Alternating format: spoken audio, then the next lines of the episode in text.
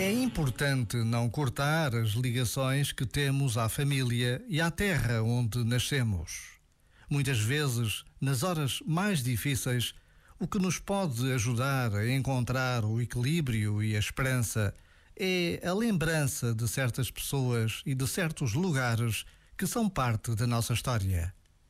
Há pessoas e lugares que vale a pena cultivar porque são marcos Referências. Porto Seguro. Este momento está disponível em podcast no site e na app.